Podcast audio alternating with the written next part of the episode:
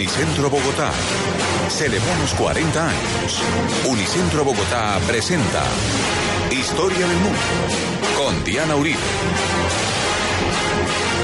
Buenas, les invitamos a los oyentes de Caracol que quieran ponerse en contacto con los programas, llamar al 302-9559, 302-9559 o escribir al correo info la de la historia.com, info la casa de la historia.com o a la página web www.lacasadelahistoria.com en próximo relanzamiento o en los Twitter, en las redes sociales, en el Facebook. Hoy vamos a ver dos grandes cosas el surgimiento del Gran Buenos Aires, la gran ciudad de Buenos Aires y el tango.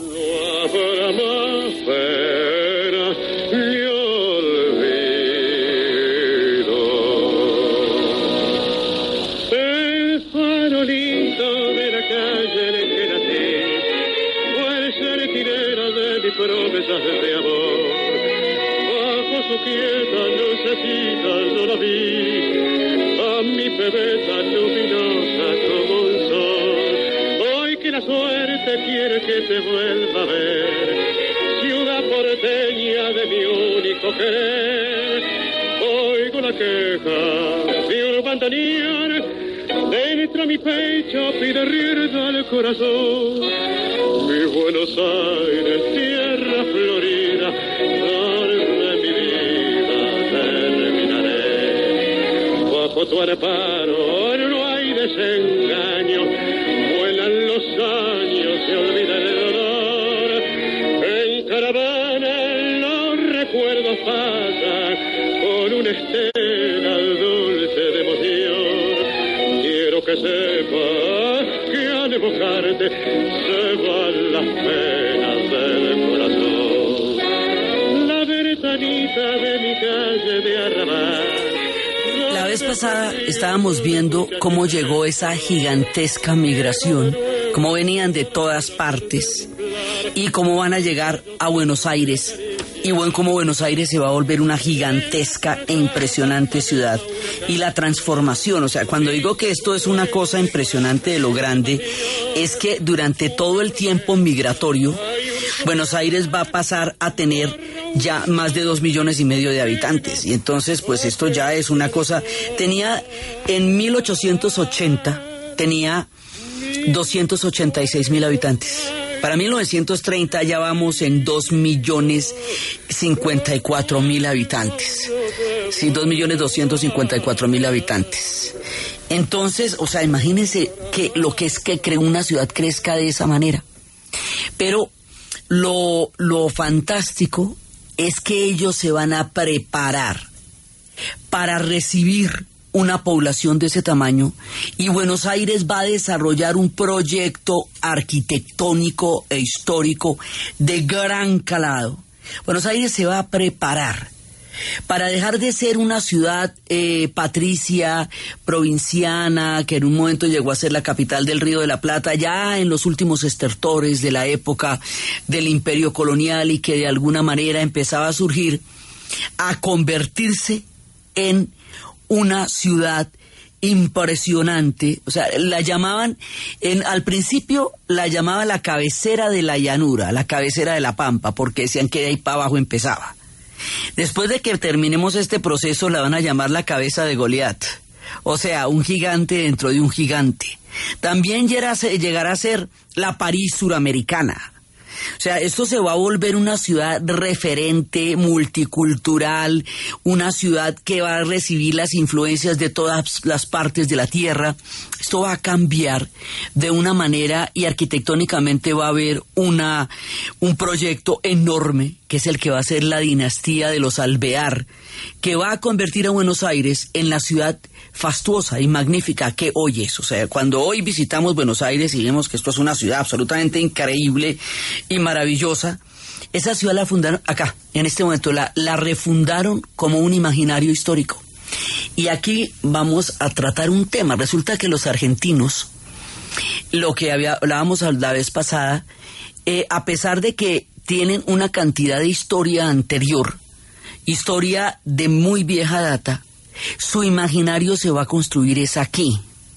Ellos se reconocen en su identidad colectiva es a partir de este gran surgimiento de Buenos Aires y de las migraciones. Y lo demás es como si no hubiera existido. Por supuesto que existió, pero ellos no lo reconocen en su diaria identidad. Ellos lo reconocen es a partir de acá. Entonces van a tener una manera muy particular de narrar su historia. Y la manera de narrar su historia va a ser a partir de grandes mitos. Ellos van a construir grandes mitos para ellos mismos y para el mundo entero. Van primero lo creen ellos y luego se lo hacen creer al mundo y les va a resultar. Y esos grandes mitos van a ser de una capacidad de identificación histórica de imaginario colectivo completamente poderoso. Son los que vamos a empezar a ver a partir de ahora, porque primero habíamos que tenido que fundar, que refundar histórica e imaginaria y culturalmente esta gran Buenos Aires. Entonces, ellos a lo largo de su historia crearán los grandes mitos como el de Gardel, que vamos a ver en este programa, los mitos como Juan Domingo Perón, como Evita Perón, eh, los grandes mitos que se esto digamos en la política y en la música, pero también más adelante será Maradona, pero en la en el en el rock será Charlie García eh, y, y el mismo Cerati, o sea, ellos van creando hitos y mitos que el mundo va asimilando y compartiendo con ellos. Y crearán grandes leyendas. Y tendrán una manera de entender el mundo única, original y particular. Porque ellos, digamos, por religión, desde la época del virreinato, son católicos. Pero ellos tienen otras dos religiones más, el tango y el fútbol, que son, digamos, de, de la más profunda entraña del alma porteña y de la identidad argentina como nación. Entonces, todo esto que son nuestros referentes se van a empezar a formar ahora y procedemos a acrecentar Buenos Aires. Lo primero, va a haber una gran reforma urbanística.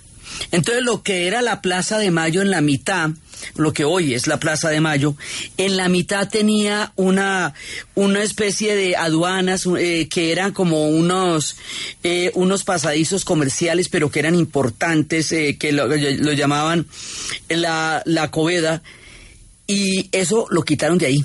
¡Plah! Pasaron por, por enfrente, era una construcción antigua y, y, para ellos era importante, nada, la quitan de ahí, eh, mochan un pedazo del cabildo y van a ensanchar y a ensanchar todas la, las grandes avenidas hasta crear avenidas gigantescas. Este proceso es gradual, pero, pero sin, sin prisa, pero sin pausa digamos, hasta llegar a tener avenidas que tienen 15 carriles, como la 9 de julio, que es una cosa eh, verdaderamente descomunal, y más adelante en el 35 van a levantar el, el obelisco donde antes quedaba una, una iglesia colonial. O sea, ellos van deshaciéndose del pasado colonial que la ciudad tenía. Cuando decimos colonial nos referimos a la a colonial al estilo de España. Para crear una ciudad que tenga como referente París que tenga como referente esa Europa que está llegando diariamente hasta sus tierras. Y esta ciudad a tener estos grandes edificios, este estilo arquitectónico único, las grandes plazas, las grandes avenidas, y va a, ensancharse, pero con un proyecto, digamos, hay un proyecto histórico de cómo esta ciudad va a recibir una migración de ese tamaño y hay un proyecto arquitectónico y hay una preparación para eso. O sea, ellos se ponen en la actitud de asumir la migración, no solamente como un río de gente que va a llegar, sino como la oportunidad para crear una ciudad acorde con esta situación histórica. Y eso es lo que hace a Buenos Aires tan tan importante y tan grande. Hablamos del casco urbano de Buenos Aires, pero también hablamos de todos los alrededores, porque se van a formar barrios en las afueras. Ya hoy día ya no quedan en las afueras, porque la ciudad ha crecido mucho, pero va a haber barrios en las afueras que van a construir una vida de barriada y que también van a tener lo suyo en la música. Esos barrios que hoy son de la, de la, de la mayor importancia, pues esos barrios que son eh, Barrancas, La Boca, Palermo, La Recoleta, eh, San Cristóbal, Entre Ríos, Corrales. Hoy por hoy, pues ya no quedan en las afueras, pero en su momento eran estas barriadas que estaban alrededor del casco urbano que se está haciendo y donde se van a hacer eh, esta cultura de barrio, que es una cultura eh, sumamente arraigada y poderosa, porque sí es gente que va a estar mucho tiempo creando todo un microcosmos en las, en la, digamos, en las periferias de una ciudad que se está haciendo gigantesca. Y una ciudad que va a tener, bueno, muy estratificada, sí va a ser estratificada también, además porque va a haber una antigua oligarquía porteña que no se va a mezclar con el mundo de los emigrantes y que todavía seguirá, eh, digamos, rindiendo tributo a sus antiguos apellidos de origen español eh, y que mantendrá siempre como una actitud de élite, pero la cantidad de gente que está llegando llega, de, sobre todo llega mucha gente pobre que va a vivir en los conventillos, mucha gente que va a trabajar muy duro, muy duro para volverse comerciantes. Y al volverse comerciantes van a volver esta una ciudad de comercio y los ingleses van a empezar a abrir bancos allá y van a empezar a traer comercio y al mismo tiempo van a empezar a traer teatros, o sea, todos los emigrantes van a traer la riqueza cultural, que es lo que siempre pasa con la inmigración. La inmigración trae riqueza cultural, diversidad, sabores en la cocina, sonidos en la música, eh, historias y palabras, versos y poesías. La migración enriquece los países porque les abre los horizontes mentales y culturales. Entonces va a empezar a haber una cantidad de teatros, teatros donde se va a poder ver los más grandes espectáculos. Si en el Teatro se podría ir a ver una ópera con todos los hierros, como se requiere que una ópera sea. Sí, en el Teatro Argentino habrá artistas como Adelaida Ristori, que era una mujer italiana de la época. En el Alcázar habrá, habrá poesía también, habrá zarzuela. Eh, en el vida, la vida cultural de ellos se enriquece con la migración. Entonces no solamente van a ser una ciudad comercial, sino que van a ser una ciudad cultural. Y no solamente va a ser cultural, sino que va a ser multicultural. Entonces, mucha gente está dándole una nueva forma a esta ciudad que cada vez se enriquece más y se va volviendo esplendorosa. Y se va volviendo una señora ciudad. Desde el principio de la serie les he anunciado que Buenos Aires un día será impresionante. Desde cuando la llegada de la primera expedición que, que, se la comieron los indios en la entrada, desde la segunda fundación, desde la periferia en la época del virreinato, hasta que llegue después a ser capital cuando se haga el virreinato del Río de la Plata. Les estoy prometiendo una Buenos Aires impresionante. Bueno, pues aquí está. La, Buenos Aires, ¿sí? Entonces el chiste de si es como París, pero más grande, es porque la idea era hacerla como París. Sí, pero el tamaño de esta ciudad ser mucho más grande y por eso está ese chiste o que o los argentinos que van a Italia dicen que qué casualidad que todos los italianos tienen apellidos argentinos. Sí, vienen las historias de la migración, pero esto va creando una identidad histórica y esa identidad histórica está acompañada de un proyecto de ciudad grande, que es lo que hace que los alvear sean, es que son una, una, una dinastía de gente, uno de los cuales va a ser presidente de la Argentina más adelante, pero Torcuato, Alvear, todos ellos van a no solamente a nombrar las calles, sino a hacer el trazado de esta ciudad de escala europea, un poco como cuando en la época de Francisco José en Viena acaban con la Viena medieval y crean una Viena capaz de contener el imperio que va a ser el imperio austrohúngaro. Una Viena moderna, una Viena que será protagonista de la Belle Époque. Buenos Aires tendrá su Belle Époque. Buenos Aires tendrá su gran momento en la historia. Toda la primera mitad del siglo XX. Buenos Aires crece y progresa a un ritmo vertiginoso y es un momento en que asumen la condición de modernidad y la condición de cosmopolitanismo y la condición de entre, entrelazar miles de culturas en esta ciudad que crece y es una de las razones por las cuales hay tantos canciones a Buenos Aires en diferentes épocas de la historia, en, desde, y en todos los ritmos posibles, porque pues hay, hay, hay ritmos de tango, hay ritmos de rock, hay ritmos de todo, cantándole a Buenos Aires, porque Buenos Aires se vuelve un proyecto en sí mismo porque Buenos Aires se, ve, se vuelve el corazón de un proyecto histórico. Esto creará muchas tensiones con el, con la, con el otro país del que habíamos estado hablando y cuya formación también hemos contemplado y hace que de alguna manera haya dos países en un mismo país, el país de Buenos Aires y el país de las provincias que no forman parte del Gran Buenos Aires. Eso crea tensiones que todavía existen. Esa, eso, digamos, todavía sigue siendo una huella que se nota en el país. Pero Buenos Aires la saca del estadio y todo el mundo le va a cantar.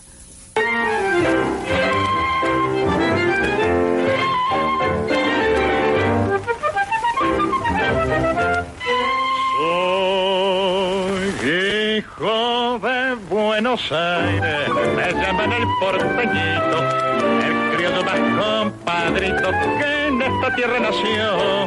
Cuando un tango en la vihuela, en algún compañero, no hay nadie en el mundo entero que baile mejor que yo.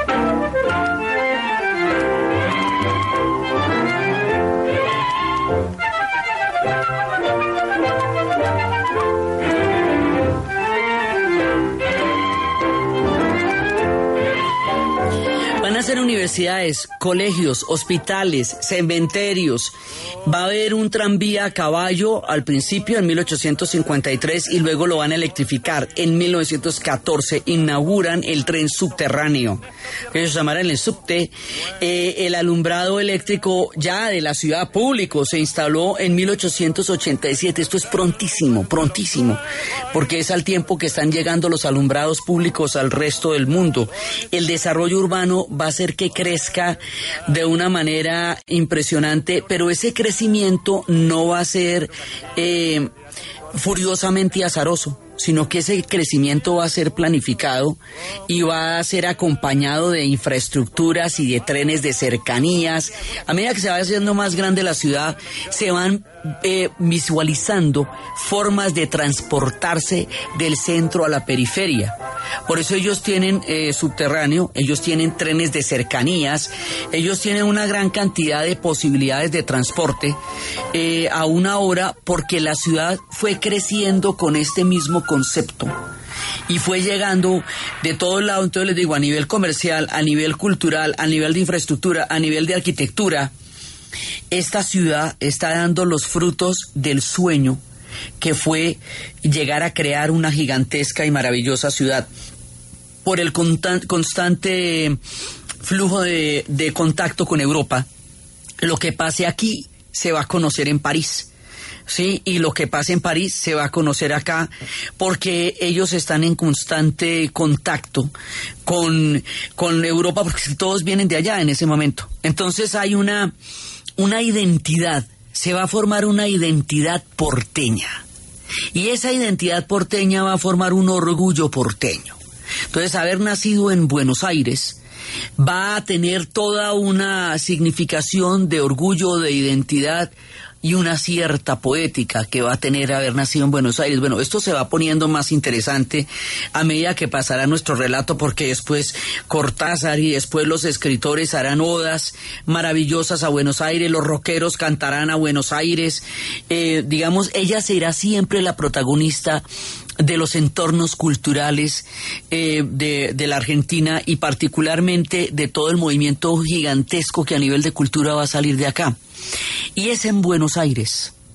Y es allá, en esta espléndida ciudad, donde va a surgir una banda sonora que va a constituir otro de los grandes mitos de la identidad argentina, que será el tango. Eso tiene sus orígenes allá, pero en este momento mientras cantamos a Buenos Aires y adelantándonos un poco en el tiempo, que ya llegaremos al día en que narremos esto, escucharemos las palabras de Amelita Baltare, eh, con Astor Piazzolla cantando la balada para un loco, porque esto sucede en las callecitas de Buenos Aires y porque es hablando de la porteña soledad.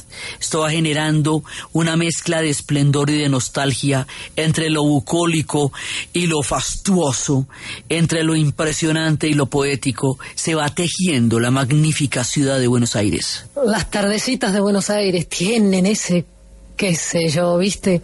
Salgo de casa por Arenales, lo de siempre, en la calle y en mí cuando de repente, de atrás de ese árbol, se aparece él. Mezcla rara de penúltimo lingera y de primer polizonte en el viaje a Venus. Medio melón en la cabeza, las rayas de la camisa pintadas en la piel, dos medias suelas clavadas en los pies y una banderita de taxi libre levantada en cada mano. Parece que solo yo lo veo porque él pasa entre la gente y los maniquíes le guiñan. Los semáforos le dan tres luces celestes y las naranjas del frutero de la esquina le tiran azares.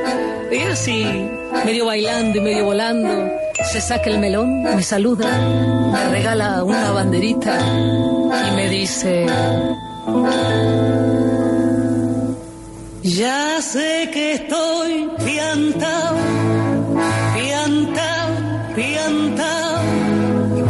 no es que va la luna rodando por Callao, que un corso de astronautas y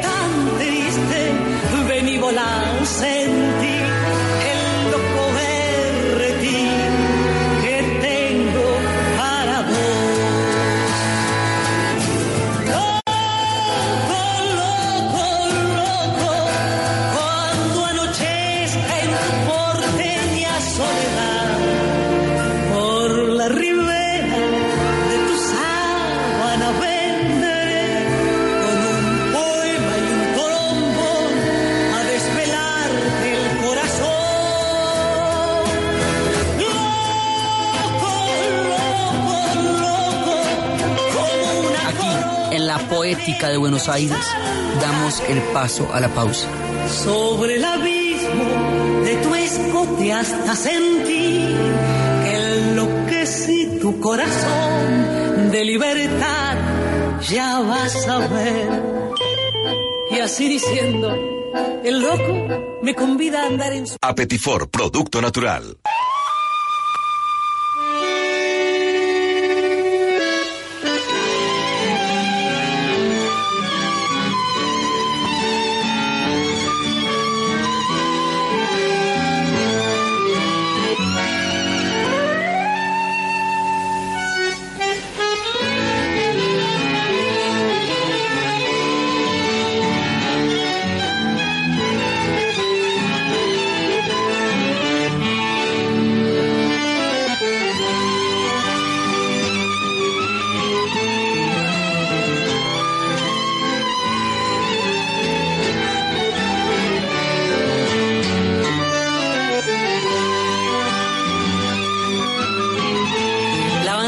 De esta espléndida ciudad es el tango.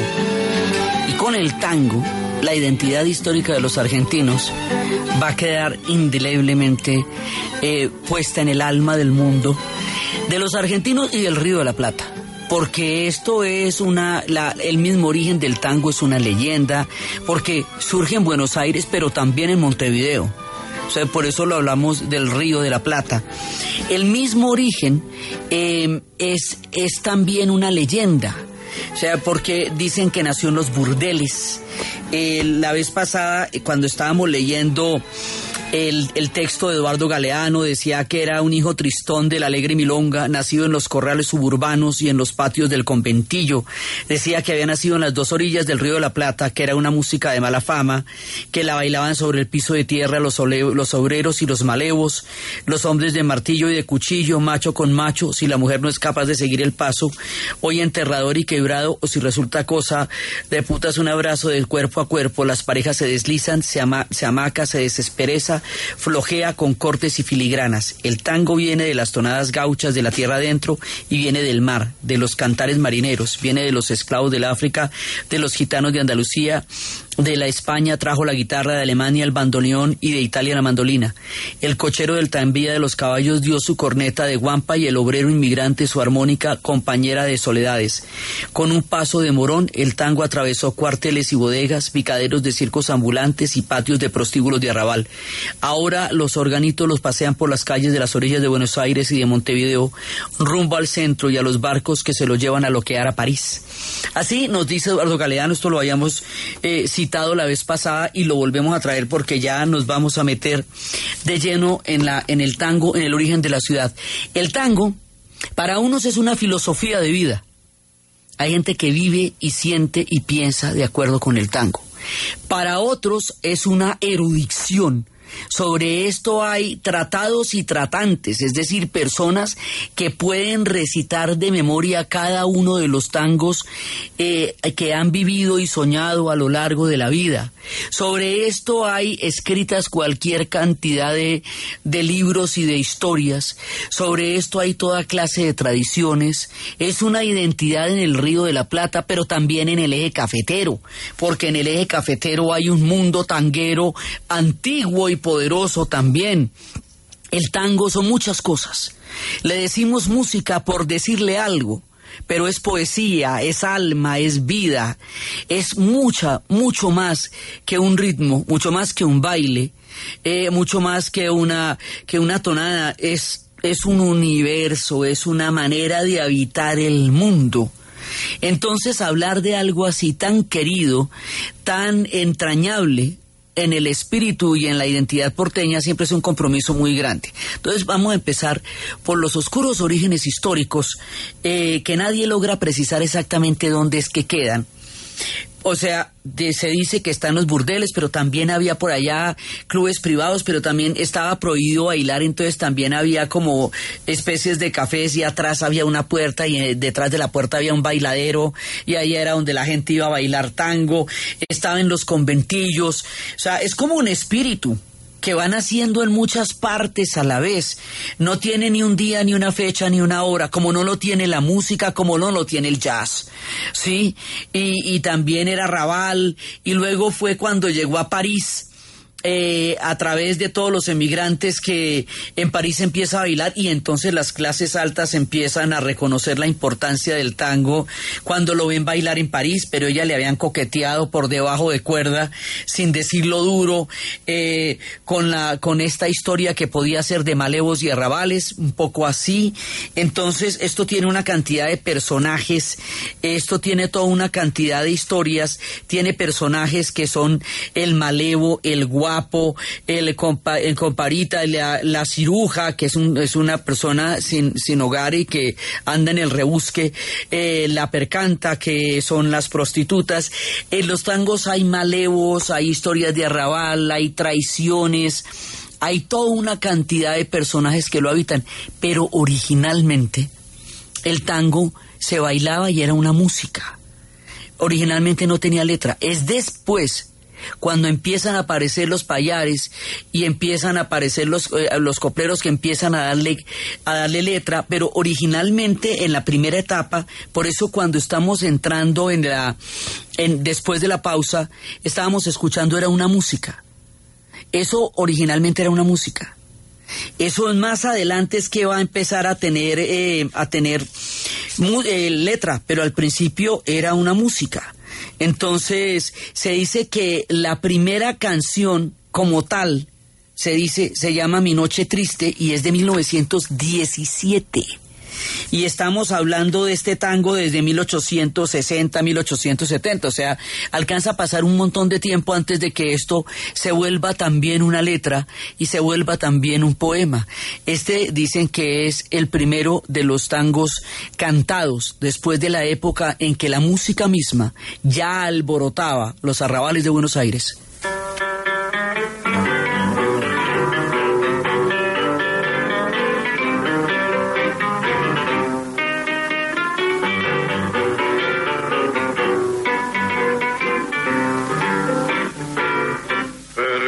Per Cartagena mi auguraste es lo mejor de mi vida.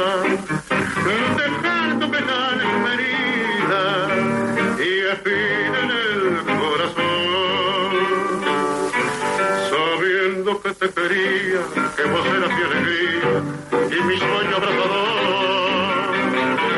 Para mí ya no hay consuelo y por eso me impulso para olvidarme de tu amor. Cuando voy a mi cotorro y lo veo desarreglado.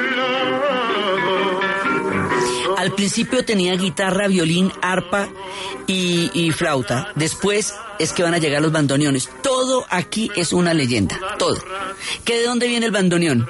Dicen que originalmente viene de la región de Renania. Pues digamos, el instrumento como tal es de Renania. Pero ¿cómo llega al Río de la Plata? Algunos dicen que lo trajo, se lo oyeron a un paraguayo después de la guerra de la Triple Alianza que, que lo había conseguido por allá, pero pues él no, él no lo trae. ¿Quién lo trae? Otros dicen que había venido de, de, de otra parte, que lo encontraron en, en, en otro lugar. Cada uno tiene una leyenda de cómo vino el bandoneón. Entonces, como el origen es múltiple e incierto, la leyenda tiene todo lo para poder surgir. Entonces, por eso es que eh, cada uno dice que es el origen del tango y cada uno dice que es el origen del bandoneón, porque no hay nada más atractivo para los imaginarios históricos que las leyendas inciertas del nacimiento de los grandes acontecimientos en la cultura y en la música. Entonces, el bandoneón llega para quedarse y es lo que va a identificar realmente al tango como tal. Eh, a medida que se vayan haciendo las letras, se va generando un, un lenguaje críptico, codificado, que es el lunfardo.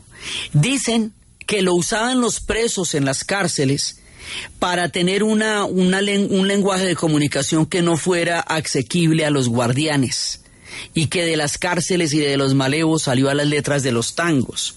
Dicen que tiene influencia del gaucho, del francés, del occitano, que es una lengua del sur de Francia, del inglés, del gallego, del portugués, del quechua, del guaraní, del mapuche, de dialectos africanos, que tiene toda clase de mezclas. Eso es el lunfardo. Entonces, un lenguaje críptico que está en el tango y que va generando esta filosofía de la vida, que va mostrando muchas veces los reveses, las buenas y las malas. Eh, las malas en el tango son malísimas la desesperanza también es parte de ese universo bucólico, eh, porteño, y una mezcla de todo eso es uno de los grandes clásicos, Gira.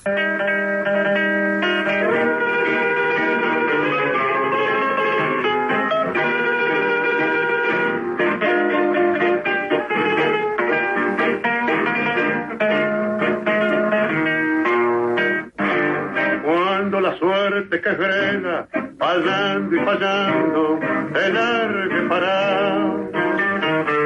Cuando estés bien en la vía, sin rumbo desesperado.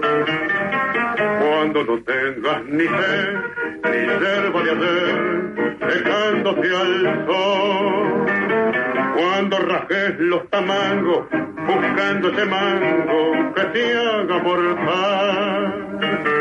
La indiferencia del mundo es sordo y es mudo, recién sentirá. Verás que todo es mentira, verás que nada es amor, que al mundo nada le importa. Gira, gira, aunque te quiebre la vida, te muerda un dolor. No esperes nunca una ayuda, ni una mano, ni un favor. Cuando estén secas las filas de todos los timbres que vos apretás, buscando un pecho fraterno para morir abrazado cuando te dejen mismo que a mí. Cuando manches que a tu lado se prueba la ropa que vas a dejar. Te acordarás de este otario que un día cansado se puso a ladrar. Es. Este de los grandes clásicos y se hace cosas como cuando rajes los tamangos buscando ese mango que te haga morfar, ¿no? que morfar es comer, la, eh, guita, una cantidad de este vocabulario que va a ser críptico y que también le da una característica particular al tango. Y este pues es de los grandes clásicos porque es que no solamente es el lunfardo, no solamente es la música, no solamente es la maestría vocal, es la filosofía. Es también lo que dice, o sea, eso es de cuando en la mala, cuando esto está en la vía, sí, y está to- solo y abandonado el mundo nada le importa, gira, o sea, gira, aunque au- no importa cuán grande sea su sufrimiento, el mundo no deja de girar porque usted esté en la mala. Eso, digamos, eh, por eso les digo, eso también es una filosofía de vida.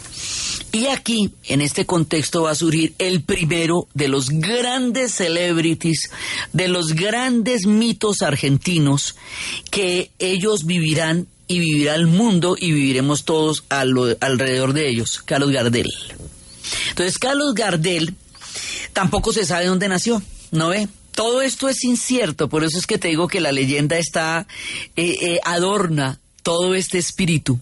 Porque unos dicen que nació en Buenos Aires, otros dicen que nació en Montevideo, otros dicen que nació en Toulouse, Francia, que llegó de migrante, eh, que estuvo en los barrios bajos, que, que vivió una vida de conventillo y de barrio bajero antes de llegar a ser la estrella que él fue. Entonces tiene toda una leyenda popular alrededor de él y va desarrollando pues esta técnica vocal tan absolutamente impresionante y él, lo van conociendo poco a poco.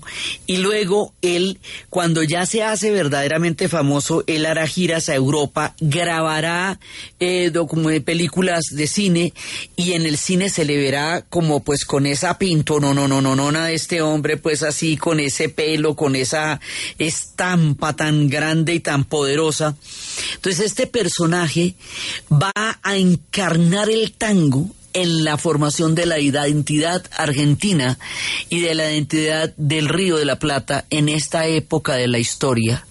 Y bueno, es tan grande que dicen que, que cada vez está cantando mejor. Sí, a pesar de haber muerto hace tantísimo tiempo. Entonces él, él será la voz y la, y la magia de tantos tangos que además hem- hemos estado oyendo y oiremos. Porque este personaje va a ser todo. Va a ser el porteño de origen malevo, pero que puede llegar a ser sofisticadísimo, pero que va a llegar a tener una, eh, un, un sentimiento inefable, con una calidad vocal impresionante, con un porte fantástico visualmente muy poderoso. Va a ser como en, la, en una época de su vida le toca al mismo tiempo que, que Rodolfo Valentino. Entonces eran personajes que, que, digamos, estremecían las fantasías de la época.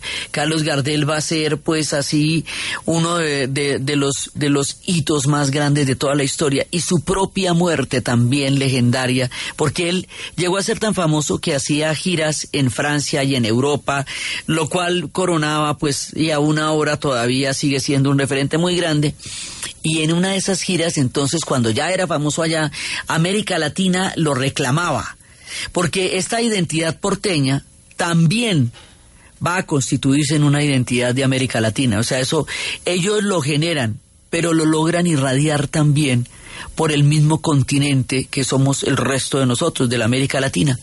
Entonces, en este contexto, el hombre se va a hacer una gira y en el avión que iba de Medellín a Cali, En 1935 muere, el avión se estrella y Carlos Gardel muere en el estrellón del avión en Medellín. Y esto se convierte en una leyenda. En Medellín no lo, eso lo dejaron allá, lo enterraron allá, lo querían allá, pero eventualmente ocho meses después tuvieron que llevar el cuerpo a Buenos Aires y en Buenos Aires le dieron un funeral de jefe de Estado. O sea, todo el mundo lo estaba esperando y se volvió la figura más querida y por eso les digo que los porteños dicen que cada vez canta mejor. Entonces, ¿a quién le pertenece Gardel? Pues al mundo. Pues él es un hombre de Buenos Aires, eh, pero su origen incierto lo hace de cualquier origen, pero su amor y su muerte en el eje cafetero lo hace también de Medellín y del eje cafetero, que, que tiene tanto que ver con este mundo del tango, pero el mundo entero lo reclama pero es un icono de la identidad porteña, es el primer celebrity realmente, digamos, eh, es como el Edith Piaf, pero en hombre en Buenos Aires, como lo que fue Edith Piaf en Francia. Digamos, hablar de este hombre es hablar de la formación de un imaginario que los argentinos están construyendo a través de figuras espléndidas que les van a dar a ellos una idea de lo que es una cultura colectiva. Normalmente los estados nacionales y las identidades son construcciones, cosas que la gente se pone de acuerdo para crear como una lectura colectiva de un país o de una ciudad. Esos son los imaginarios históricos. Este hombre es el primero de los grandes imaginarios en los términos de los mitos que poblarán la historia argentina de aquí en adelante. Surge en el corazón del tango y hace del tango su corazón. Y surge en la banda sonora de esta espléndida Buenos Aires, que está en este momento destellante, en este mundo de, que viene de todas partes, de todos los barcos, de todas las culturas y de todas las lenguas, trayendo acordeones y bandoneones y cantidades de sazones en la mesa y cantidades de historias en las cocinas y cantidades de amigos nuevos en los conventillos. Aquí en este mundo nace y vive Carlos Gardel y con su leyenda inauguramos la nueva era de la historia de la Argentina como los argentinos lo entienden en la actualidad. La manera como esta ciudad va siguiendo su crecimiento vertiginoso y va entretejiéndose con una historia que conocerá esplendores y miserias, es lo que vamos a ver en el siguiente programa.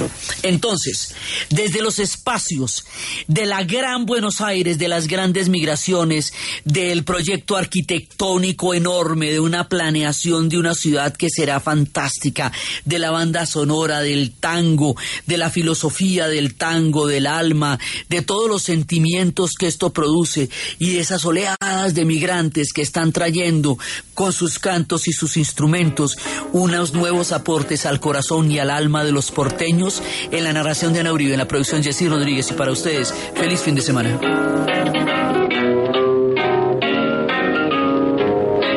Si supiera que aún dentro de mi alma conservo aquel cariño que tuve para ti.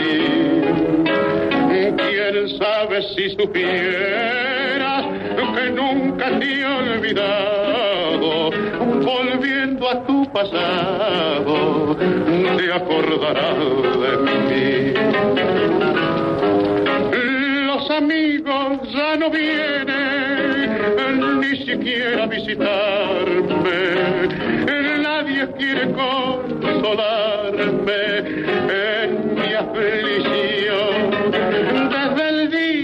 te fuiste, siento angustias en mi pecho.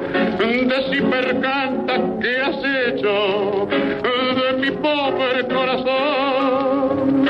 Al cotorro abandonado, ya ni el sol de la mañana asoma por la ventana como cuando estás